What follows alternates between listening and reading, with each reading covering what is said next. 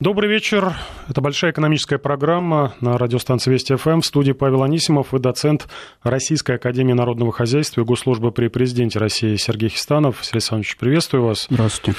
Э, эта неделя дает старт августу, месяцу испытаний для рубля. Ну, по крайней мере, многие так думают и приводят э, статистику э, в качестве аргумента. Она показывает, что за последние 20 лет Именно в августе наша национальная валюта демонстрировала, ну, в основном, отрицательную динамику по отношению к доллару, по крайней мере, в 70% случаев. Однако, если исключить из этого наблюдения а, весьма драматичный 1998 год, то в среднем российская валюта теряла в весе не так много, и в последний раз э, было снижение достаточно существенно, отмечено лишь в августе 2015 э, года. Э, так ли это? Совпадают ли ощущения и ожидания от августа как сложного для рубля месяца у вас, Александр? Ну, вот, наверное, уже пару веков э, в, круге, в кругах биржевиков существует такая немножко смешная поговорка «sell in May and go away» – «продавай в мае и уходи». Потому что действительно на фондовых рынках есть определенная сезонность, связанная с тем, что лето – это пора каникул и так далее. Но применительно к валютному рынку это скорее скажем так, распространенное суеверие. То есть действительно, вот август 98 года забыть сложно, вот, кстати, я сам как человек первые седые волосы как раз получил в августе 98 года, поэтому я-то лично это как человек хорошо помню. Но во всех остальных случаях, в общем-то, август – это месяц, который ничем не лучше или не хуже, чем другие. Э, причина, по которому вот э, в августе, э, к августу приковано внимание, она скорее связана не с рублем, а с деловым циклом. Во многих странах, причем в большей степени это касается европейских стран, существует традиция традиция довольно длинных летних отпусков. То есть люди там копят свои отгулы и берут вместе с отпуском такие большие каникулы. И август – это как раз месяц, когда люди начинают возвращаться из вот таких длинных достаточно по нашим меркам отпусков. Соответственно, какие-то события происходят чуть чаще. И внимание к этому месяцу, особенно к его второй половине, чуть выше. Но драматизировать, мне кажется, совершенно не стоит. Ну, практически все обвалы рубля, они начинались после масштабных проблем э, на нефтяном рынке. Это было и в 1998 году, и в 2008, и в 2014 э, году. Сейчас мы видим картину достаточно такую бодрую, э, почти 75 долларов 50 центов за баррель смеси бренд дают, рост хороший такой, но в преддверии августа. При этом рубль укрепляется, но умеренно, где-то минус 50 копеек доллар теряет по отношению к открытию. Но, тем не менее, если сравнивать, э, вот за год нефть подорожала в полтора раза. При этом рубль, я посмотрел специально графики, не то чтобы укрепился, а наоборот потерял там около 3-4 копеек по отношению к концу июля, началу августа 2017 э, года. Почему такой, ну, на первый взгляд, диссонанс? А диссонанс действительно только на первый взгляд. Многих действительно удивляет, заговорили даже об отвязке рубля от нефти. Вот, формально, вот с точки зрения формального там, коэффициента корреляции, что вот нефть растет, рубль растет и наоборот, действительно такое наблюдается, но, как всегда, объяснение довольно простое и никакой мистики в себе не содержит. Это связано с политикой наших монетарных властей. Мы достаточно интенсивно накапливаем резервы. То есть и Минфин, и ЦБ вот, соответственно, Минфин те резервы, которые под его управлением находятся, ЦБ, соответственно, свои, э, покупают валюту для формирования резервов. Э, соответственно, эти покупки ведут к тому, что рубль не растет так, как мог бы расти, если бы вот этой политики покупки валюты для целей резервирования не было. Опять-таки, можно бесконечно дискутировать, э, что правильно, что неправильно, какие резервы достаточны и так далее. Вот. Пока у нас, э, если так совсем далеко в прошлое посмотреть, допустим, в 2007 год, да, вот, то у нас резервы, ну, наверное, три четверти тех, которые были вот, ну, на, на их максимуме в, перед обвалом 2008 года. Вот. Поэтому мне кажется, что политика пополнения резервов продолжится. Может быть, Минфин и ЦБ смягчат свою позицию на будущий год, потому что у нас, вот я напомню слушателям, в бюджет заложена цифра цена на нефть, барабанная дробь 40,8. Это чуть не вдвое меньше, чем та цена, которая вот наблюдается на практике. Соответственно, вот такая большая разница, она и подталкивает Минфин и ЦБ интенсивнее покупать валюту.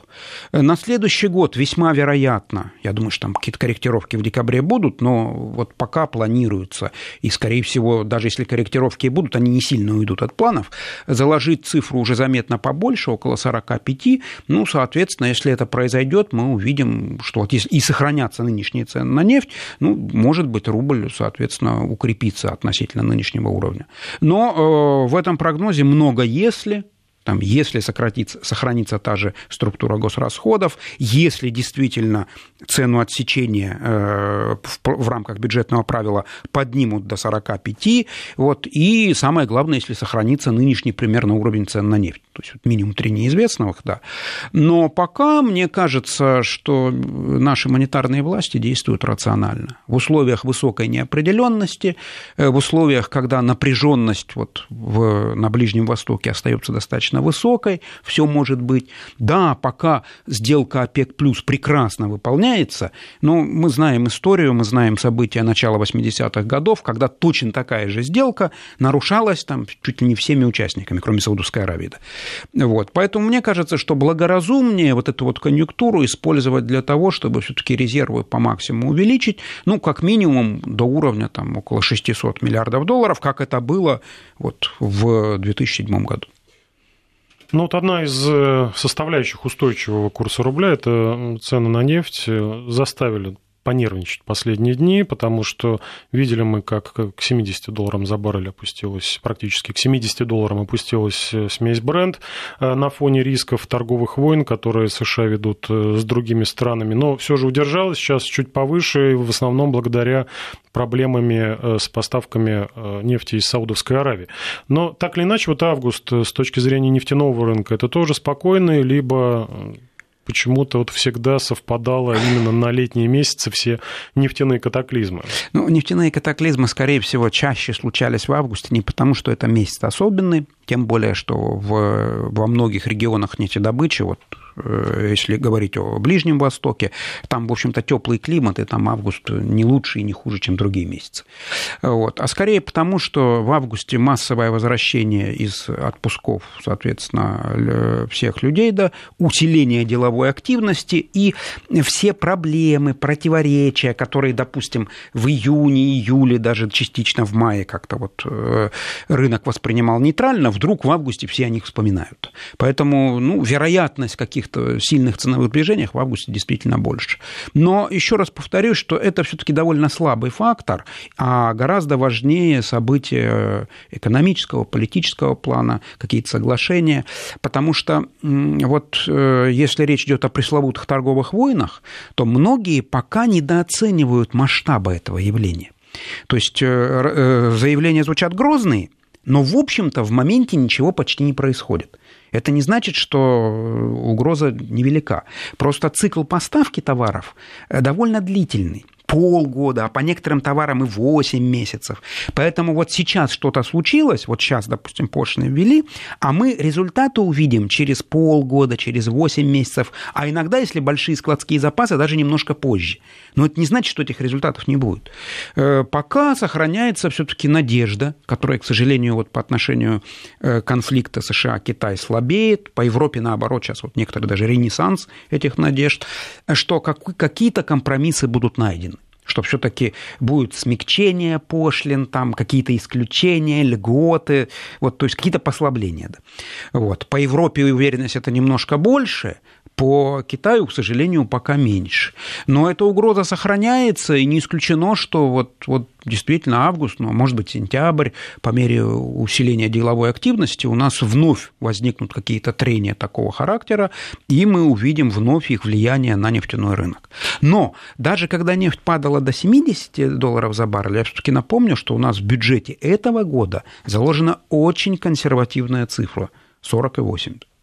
Ну, э, снизится в августе, ну, по крайней мере, я так думаю, что геополитические всевозможные риски, потому что с 4 августа Сенат США уходит на каникулы, а значит, э, все вот эти законодательные антироссийские инициативы американских конгрессменов, ну, по крайней мере, будут отложены э, до сентября. Так или иначе, геополитическая составляющая, в том числе и в курсе рубля, действительно в августе достаточно Э, снижается, если не сказать, что вообще сходит на нет?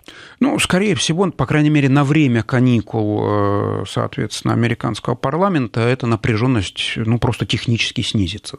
Хотя надо отметить, что вот риторика высказывания сенаторов, вот, к сожалению, в последнее время стали несколько жестче, ну, будем надеяться, что каникулы как-то немножко напряженно снизят. Э, пока, пока интрига относительно вот этой санкционной риторики, она, конечно, будет сохраняться. Э, плюс у американцев в ноябре месяце выборы, соответственно, промежуточные выборы в Конгресс. Это довольно важно для и для одной, и для другой партии. Ну и, к сожалению, есть большие шансы, что вот э, в процессе этой предвыборной борьбы вот эту вот э, антироссийскую карту, а именно э, усиление санкционного давления, ну, скорее всего, разыгрывать будут, пока только интрига, кто больше, там, республиканцы или демократы. Ну, а еще, еще один негатив – это такой надвигающийся дефицит доллара в мире на фоне ужесточения монетарной политики Федрезерва США. Напомню, завтра начинается заседание в Федрезерве, будет решать, дальше повышать ставку или нет.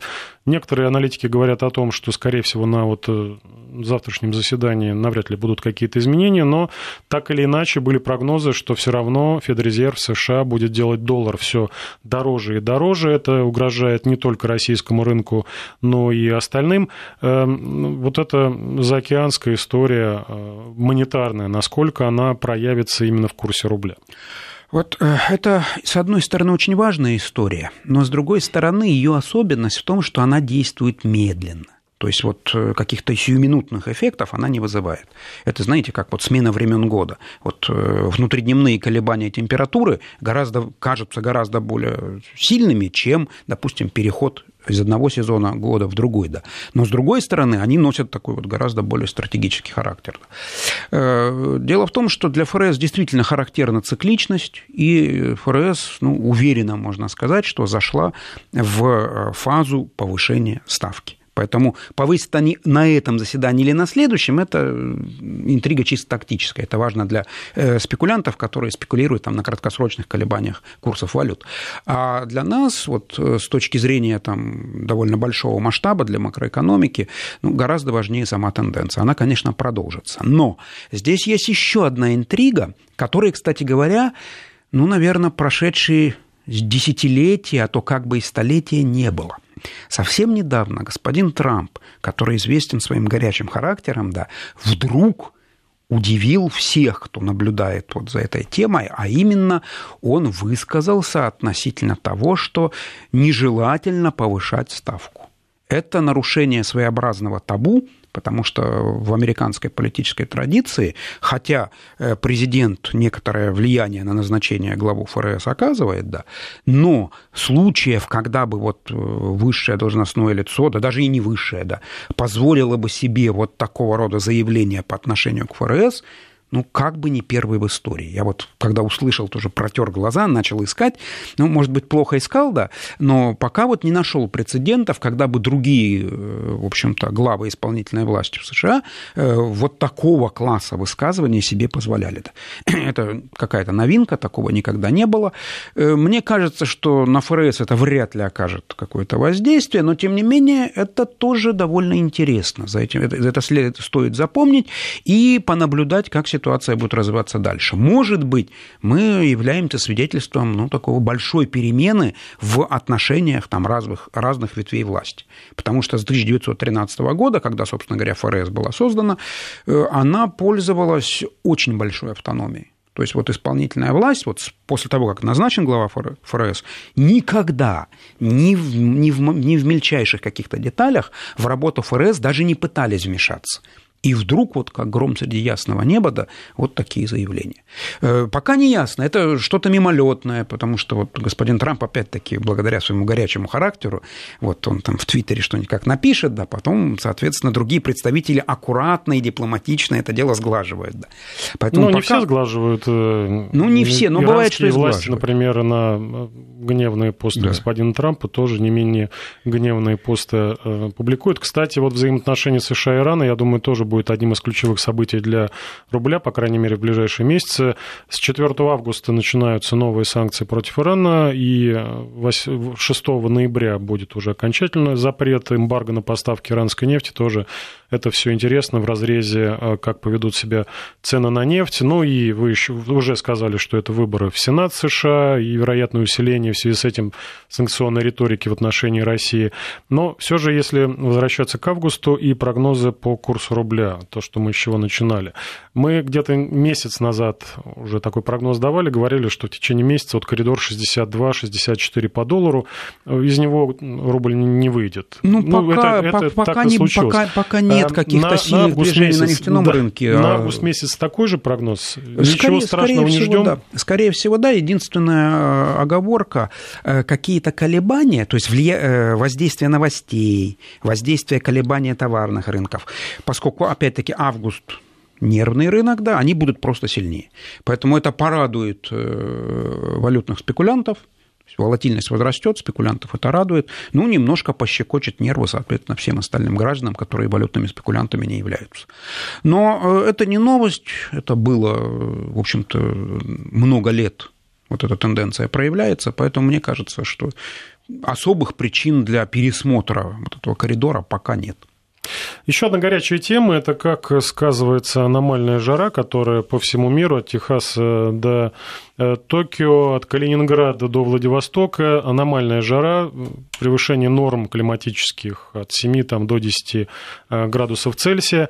Уже появились такие прогнозы, аналитические заметки, недостаточно любопытно, как дальше будет мировая экономика, либо э, экономика стран, где вот этот удар стихии наиболее заметен, как эта экономика будет перестраиваться, потому что, например, невероятная жара в Азии, там все урожаи гибнут, там заливает Калифорнию. Засуха в Бразилии тоже страдает и сельское хозяйство, и животноводство. И достаточно интересно, на одном немецком интернет-портале нашел исследование по поводу того, что действительно уже начинают, в том числе и сельское хозяйство, перестраиваться. Вот в той же Германии начинают обращать внимание на а, овощи, фрукты, которые нетрадиционны для этой местности. Например, на э, батат начинают, собираются выращивать. Э, виноделы прогнозируют какое-то вот лучшее вино в этом году и э, осваивают там менее солнечные склоны.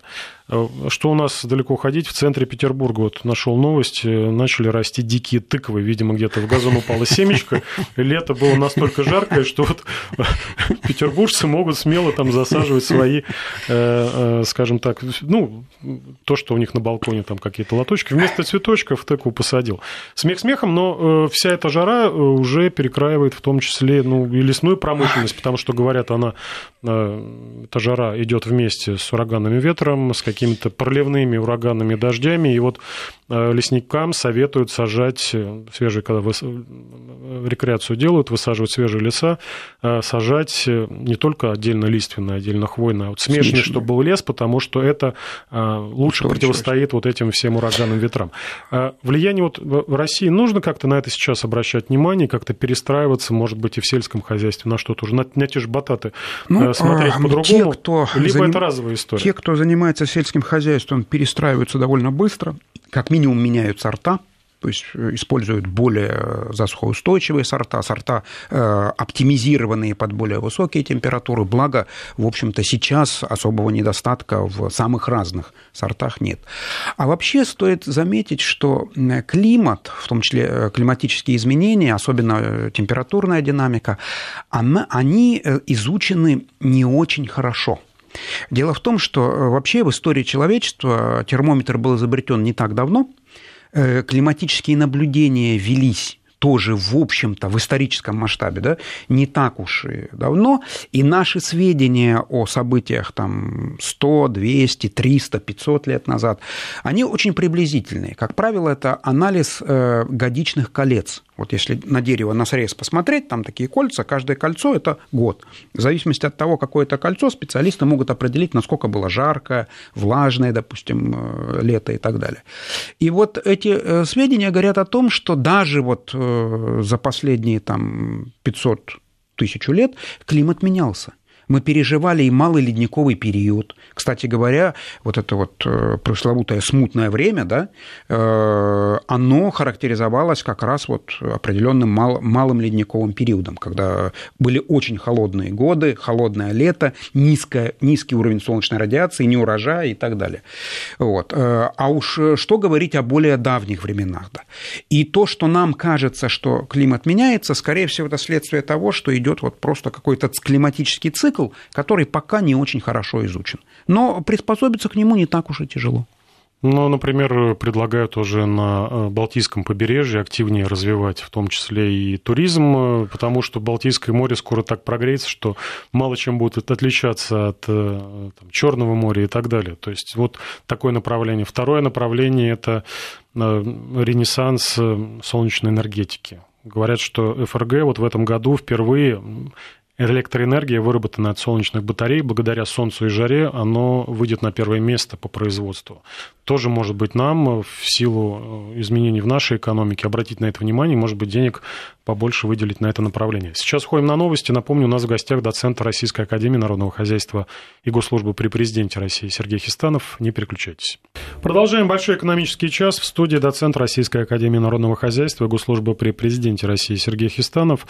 Э, продолжая тему жаркого лета и все, что с этим связано, все, что звенит, шуршит в карманах, вспомнил совсем недавно, разговаривал с своим знакомым, он занимается, работает в компании, которая э, строит бассейны, такие полноценные, не каркасники, а ну, заливает все как надо, с фильтрацией.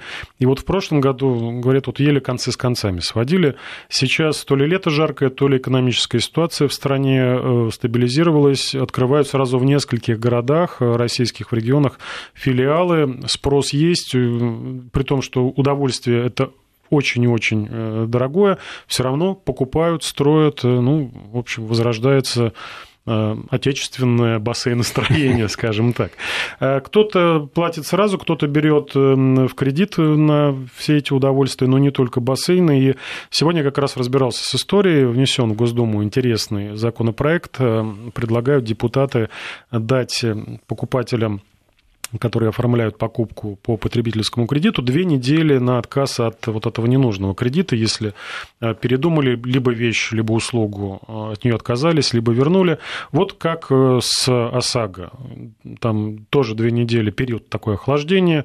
Если при продаже полиса вам еще навязали там страховку жизни, потому что страховые компании говорят убыточный вот этот сегмент обязательного автострахования, либо еще какую-то страховку дополнительную навязали.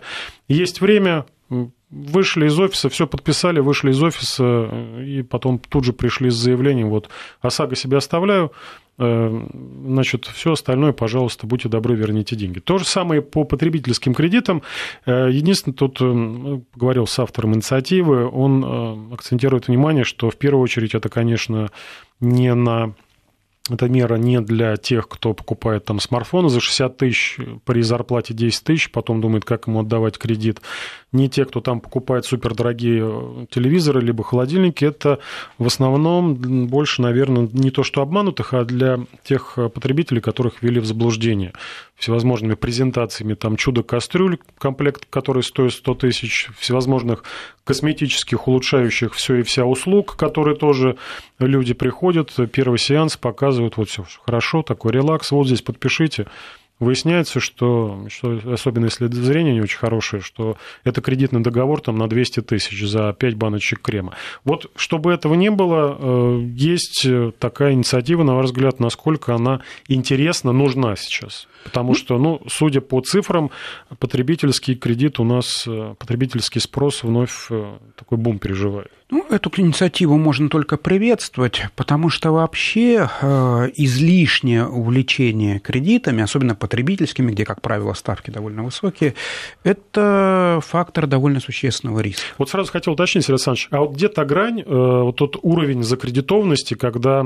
ну, с одной стороны, вроде и не страшно для экономики, и Центробанк, ну, да, берут кредиты, берут, а уже вот какой-то порог перешагнула, сумма там критическая масса, я не знаю, ли э, в людях, либо в рублях, и все, уже надо бить тревогу, ну, спасать как-то вот ситуацию. Такого, такого официально утвержденного критерия, пожалуй, нет, а вот в качестве ориентира черты, которую ну, в любом случае лучше никогда не переходить, это ситуация, при которой там домохозяйство тратит на обслуживание кредитов ну, свыше 40% своих доходов. Это вот, ну, наверное, уже недопустимая ситуация. И, э, в общем-то, Центральный банк банк работает над тем, чтобы ограничить совокупную кредитную нагрузку граждан. Пока там есть очень много вопросов, то есть вот с точки зрения нормотворчества это непростая задача, но по мере того, как полнота информации о кредитах конкретного гражданина будет возрастать, причем это особенно касается не банков, а, а микрофинансовых организаций. Да.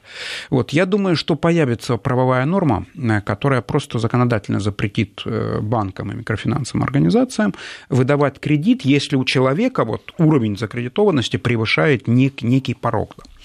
Э, пока этого нет, и, к сожалению, ориентироваться можно только очень-очень приблизительно. Кроме того, ситуация усугубляется тем, что у нас очень большое расслоение у нас большая часть кредитной нагрузки приходится как раз на достаточно э, граждан с небольшими с небольшим уровнем доходов.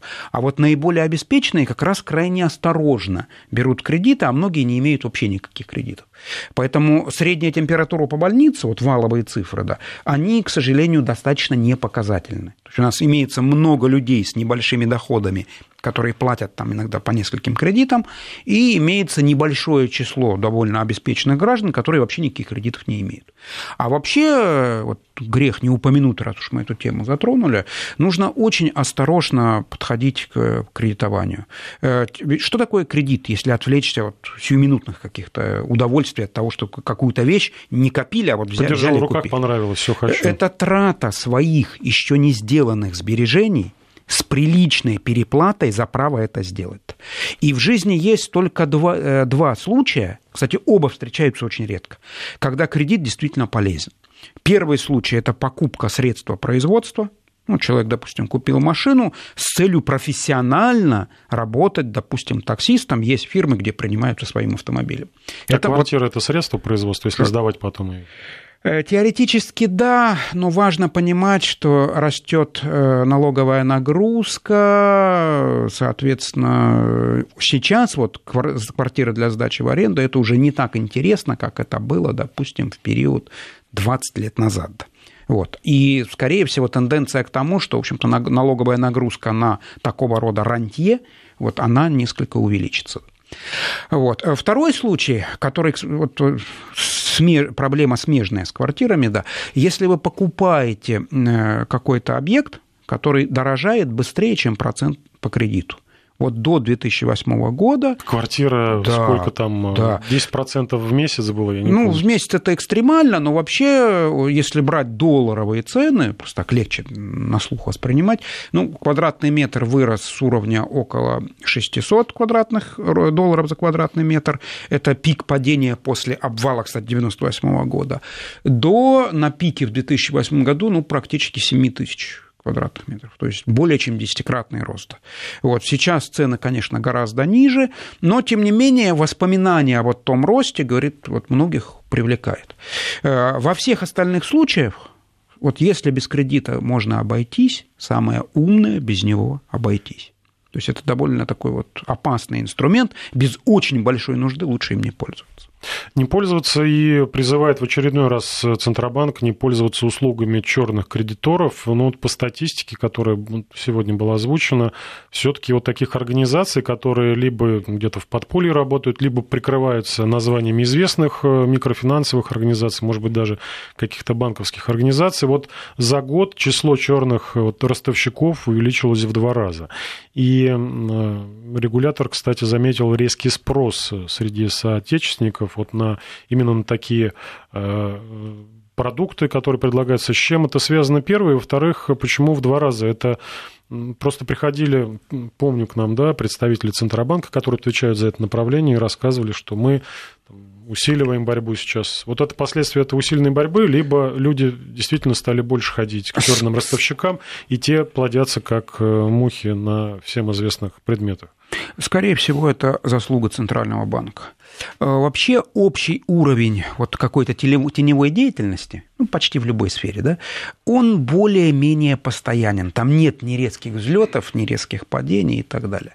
Вот. Э, мне кажется, что это заслуга ЦБ, который действительно заметно усилил работу заметно. Причем усилил дважды работу. С одной стороны, по выявлению вот этих вот э, правонарушителей, с другой стороны, э, и банки, и микрофинансовые организации ну, уже не первый год находятся в условиях, когда ЦБ достаточно пристально контролирует, в том числе и контролирует качество заимщиков. То есть, если человек уже обременен кредитами, получить еще один – увеличив кредитную нагрузку в банке, в микрофинансовой организации, которая по лицензии работает и соблюдает нормативы, э, достаточно сложно. И в результате э, люди, которые хотят, но не могут получить там, в банке или МФО, они так или иначе вот, находят себе вот такого кредитора. Вот. Э, скорее всего, по мере улучшения контроля эта проблема потихоньку будет сходить на нет. Э, у нас все последние годы качество надзора растет, вот, и по мере ну, не того... только, наверное, контроля, но и роста благосостояния будет меньше поводов обращаться к тем, кто предлагает сверхвысокие проценты, потом ночью дверь вышибает, чтобы ну, забрать и долг. финансовая грамотность все таки растет. Люди потихоньку учатся считать, понимают, вот, насколько обременительно там, ухудшение того или иного параметра в кредитном договоре. Поэтому мне кажется, что в течение ближайших там, года, двух, трех эта проблема будет, если не изжита, то заметно снижена. Есть еще одна история, чуть-чуть ее сейчас проговорим. Это, опять же, заявление Центробанка о том, что начали вскрывать финансовые пирамиды, которые предлагают псевдо Э, инвестиции в криптовалюты. Ну, криптовалюта вообще непонятно, что такое зверь, что за зверь, да, и до сих пор, я так думаю, что многие не разобрались, а в чем выгода от вложения в эту криптовалюту, а тут появились пирамиды уже, финансовые пирамиды. И достаточно много наши соотечественники туда вкладывают, э, если не сказать, отдают последнее. Это вот, что называется, рост на волне ажиотажа, это типичный пример э, той ситуации, когда какая-то жареная тема, которая вызывает интерес, используется, в общем-то, теми, кто нарушает закон. Если вспомнить недавнюю историю, вот где-то с год назад, да, в Подольске там цыгане продавали биткоины с рук, да. Э, поэтому это просто желание э, злоумышленников сыграть на известности того или иного предмета. Собственно, к криптовалютам эти пирамиды, естественно, никакого отношения не имеют вообще. Сейчас прогноз погоды. Напомню, у нас в гостях доцент Российской Академии Народного Хозяйства и Госслужбы при Президенте России Сергей Хистанов. Продолжим через пару минут, не переключайтесь. Это «Большой экономический час». В студии Павел Анисимов и экономист Сергей Хистанов. В догонку к кредитной теме хорошая, приятная новость для тех, кто мечтает о собственном автомобиле. Сегодня стало известно о том, что программу льготного автокредитования продлили до 2020 года. Ну, по этой программе, возможно, уже в этом году продадут 45 тысяч автомобилей. Ну, по крайней мере, есть такие ожидания у чиновников. Действующая программа называется «Первый автомобиль», то есть человек только получил права, никогда раньше до него не был оформлен автомобиль. Он имеет право прийти и получить скидку от 10 до 25% в зависимости от региона на новую машину. Есть еще семейный автомобиль, это двое, более детей. Это тоже очень хорошее подспорье. Э, Причем скидки могут суммироваться с другими мерами поддержки покупателей, в том числе, которые предлагают, э, собственно, автопроизводители. Единственное условие, что машину вот по, так, по такой э, льготной системе автокредитования можно купить только отечественные сборки. То есть, ну, естественно, это иномарки, но чтобы этот автомобиль был собран на наших заводах, что, естественно, тоже поддерживает и наших производителей. Ну, это нормальная форма поддержки, кстати, довольно распространенная в самых разных странах. Это, а, причем одновременно и потребление э, соответственно, растет, и э, самое главное, растет сбыт э, продукции. Но это же расходы из бюджета. ну, покрывать. обычно в большинстве стран субсидируется процентная ставка. То есть не, не, не цена автомобиля меняется, а снижается процентная ставка. Это, в общем-то, с точки зрения э, трат государства не так уж и много. Ну, к другой еще важной теме есть у нас время, обязательно про нее проговорим. Это желание Турции присоединиться к БРИКС. Напомню, на прошедшем в Йоханнесбурге конференции стран БРИКС президент Турции Реджеп Эрдоган э, обратился с просьбой принять его вот Э, принять в БРИКС, э, чтобы Турция стала членом этой организации. И даже господин Эрдоган придумал название БРИКС, что, в принципе, если произносить, произносить по-английски звучит как Брекзит, но, видимо, так э, господин Эрдоган подшутил над западными партнерами сейчас, которые ломают голову, а что же делать с Великобританией, которая собирается выйти. Но это такая доля шутки была, но намерение серьезное, и очень много комментариев сейчас и политологов, и экономистов, что новость, она имеет достаточно большое геополитическое и экономическое значение. Ну, э, во-первых, продолжу шутку насчет БРИКС тогда. Э, дело в том, что изначально был БРИК, потом добавилась, соответственно, Южная нет, Африка. Там шутка про Брекзит была. Да, да, нет, Брикс нет, это не нет, шутка, нет, это нет, намерение. Э, вот изначально, если историю вспомнить, было БРИК, четыре страны соответственно, Бразилия, Россия, Индия, Китай. Потом добавили Южную Африку, БРИКС, и изначально, вот, кстати, история появления этого объединения, можно сказать, ну, уникальная, наверное, да. Э, такого никогда раньше не было. Э, человек, который впервые вот эти вот словосочетания употребил, это человек абсолютно далекий от э, наших стран вообще. Это инвестиционный банкир, у которого стояла цель организовать продажу акций развивающихся стран.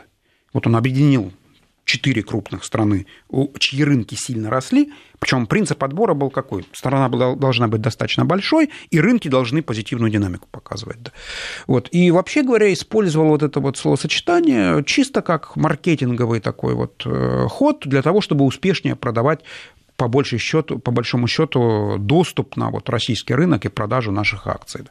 А потом, э, как ни странно, вот опять-таки в мировой истории, наверное, не было таких прецедентов, эти страны решили вот, что между ними есть довольно много общего, и в результате мы сейчас имеем, соответственно, и банк БРИКС, и э, довольно много совещательных органов, когда наши... Но все равно это пока не такое неформальное объединение, то есть это международная и да, организация. И нет. Ну, если, если есть э, общий банк, э, то это уже нельзя назвать неформальным объединением, это нечто большее, чем неформальное объединение. Да.